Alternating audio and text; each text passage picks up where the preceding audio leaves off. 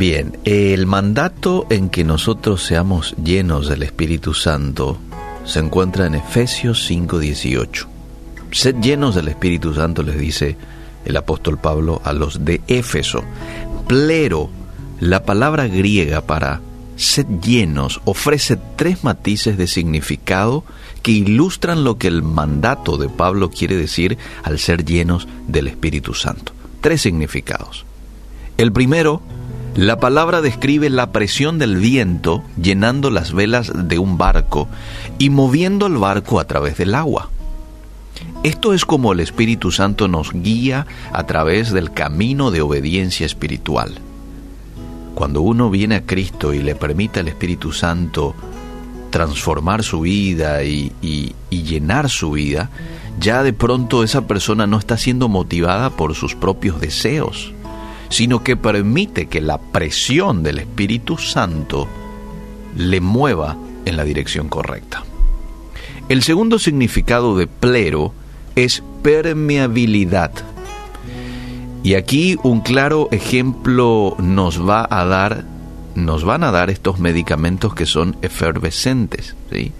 La famosa vitamina C que a veces los médicos nos dan para tomar, ¿verdad? Vos tenés en un vaso agua cristalina, le echas una pastilla adentro e inmediatamente comienza esta pastilla a propagarse y pronto se transforman en burbujas claras por toda el agua y la permean con un sabor distinto. Así es como Dios quiere que el Espíritu Santo llene nuestras vidas, para que no haya duda en ninguna persona que poseemos el sabor distinto del Espíritu Santo. Y el tercer significado de plero, sed llenos en el griego, es el dominio y total control. Encontramos un pasaje en la Biblia, Lucas 6:11, cuando los escribas y fariseos, dice el texto, se llenaron de ira. ¿Por qué? Porque Jesús había sanado a un hombre en Shabbat y esto les molestó a ellos, porque ellos eran cuidadosos con el Shabbat y con todas eh, las normas que en su momento había. Entonces dice que se llenaron de ira. Esto tiene que ver con el dominio y el total control de algo. Juan 16, 6, Jesús le dice a sus discípulos, la tristeza ha llenado vuestro corazón. Sí, porque los discípulos estaban tristes porque ya eran conscientes de que Jesús pronto partiría. Entonces Jesús les dice esto. En estos dos ejemplos, plero denota una emoción que completamente había dominado los pensamientos de la gente y excluía todo lo demás. En el caso de los escribas y fariseos, la ira. En el caso de los discípulos, la tristeza. Las preocupaciones, queridos amigos, eh, terrenales, tales sentimientos abrumadores pueden ser una pérdida de tiempo, incluso pueden ser en ocasiones perjudiciales. Pero es agradable y va completamente de acuerdo con la voluntad de Dios cuando nosotros rendimos cada pensamiento, cada sentimiento y acción al dominio absoluto del Espíritu Santo. Este rendimiento va a ocurrir en nuestras vidas cristianas cuando obedezcamos otro mandato del apóstol Pablo, Colosenses 3:16. La palabra de Cristo more abundantemente en nosotros.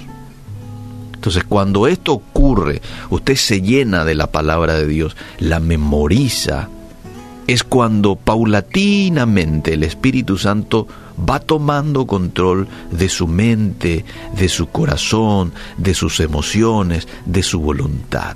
¿Mm? Termino con esto. En la práctica, en la práctica, el andar lleno del Espíritu Santo es un asunto de tres cosas. Uno, tener intimidad con el Espíritu Santo. Dos, conocer su palabra, estar llenos de su palabra, memorizar su palabra, permitir que la palabra de Dios permee toda mi vida. Y lo tercero, obedecer esa palabra. Tener intimidad con el Espíritu Santo, una intimidad que no solamente es en un momento determinado del día, sino a lo largo del día. Lo segundo, conocer, estar lleno de la palabra de Dios en la mente. Y lo tercero, obedecer. Si usted hace eso, entonces vive una vida llena del Espíritu Santo, dominado por el Espíritu Santo. Porque eso es lo que Dios quiere. Quiere que todos los aspectos de nosotros los creyentes estén bajo el control completo del Espíritu Santo.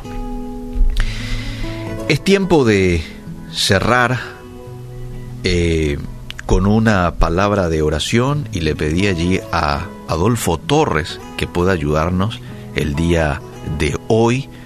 Recién hablábamos este, de que una manera de llenarse del Espíritu Santo es a través de la intimidad con Él en la oración. Así que vamos a recurrir a, este, a esta herramienta poderosa que tenemos de orar, de acercarnos y charlar con Papito Dios. Adelante, Adolfo.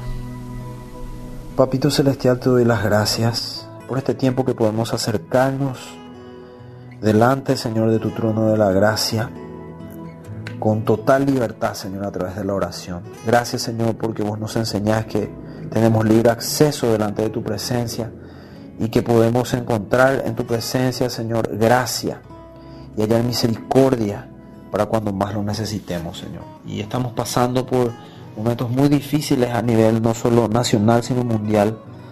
Y en este día yo quiero ponerme de acuerdo con mis hermanos, Señor, y pedirte por cada familia paraguaya, Señor. Primero quiero pedirte que cada familia paraguaya pueda tener la oportunidad de tener una experiencia personal contigo que cambie sus vidas para siempre y les ayude a mirar la vida con tus ojos y no más con la cosmovisión que nos da este mundo, Señor, para que cada familia, Señor, que constituiste pueda vivir con propósito, tu propósito, y pueda ser la bendición que están supeditados a hacer para, Señor, la tierra entera, Señor, y en este caso para Paraguay, Señor.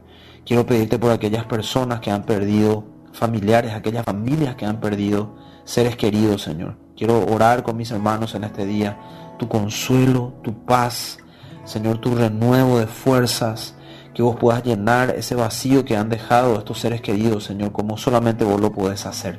Que puedas traer tu paz que sobrepasa todo entendimiento sobre cada uno de sus corazones, Señor.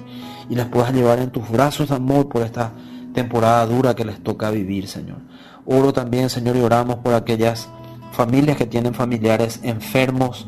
Te pedimos un milagro, Señor, en el nombre de Jesús sobre cada una de esas personas, Señor. Reprendemos las obras de Satanás sobre cada uno. En el nombre de Jesús, tu palabra dice que la oración de fe sana al enfermo, Señor, y nos ponemos de acuerdo y oramos tu milagro de sanidad sobre estas personas, Señor, allí, allí, en el lecho donde estén, Señor, llámese hospital, llámese casa particular o lo que sea que les puedas levantar, Señor, y que pueda ser notorio tu milagro sobre sus vidas. Y esto pueda servir, Señor, para que ellos puedan ver tu realidad y tu amor genuino por cada uno de ellos. Oramos también por aquellas personas, Señor, que están necesitando un milagro de provisión económica, Señor. Te pedimos por sus recursos que puedas proveer esos recursos, Señor, de manera milagrosa y ellos puedan eh, tener lo que necesitan para costear aquellas cosas que hoy necesiten, Señor. Te pido, Señor, que no haya pobreza en ninguna familia paraguaya, Señor, sino haya una provisión sobrenatural de tu parte sobre cada uno de ellos en este tiempo, Señor. Y todo esto que está pasando en Paraguay que parece tan duro y en el mundo pueda servir, Señor, para que cada familia pueda levantar los ojos, la mirada, el corazón hacia ti y puedan tener una experiencia personal contigo que transforme sus vidas para siempre, Señor. Gracias, Señor, por abrazar a cada familia paraguaya y por suplir toda necesidad, Señor, y por traer paz, consuelo y renuevo de fuerza sobre aquel que lo necesita, Señor. Gracias te damos, Señor. Oramos todo esto en el nombre de Jesús y sabemos que tenemos la respuesta a nuestras oraciones, Señor. Amén. Amén y amén. Gracias, Adolfo, por compartir con nosotros en esta mañana.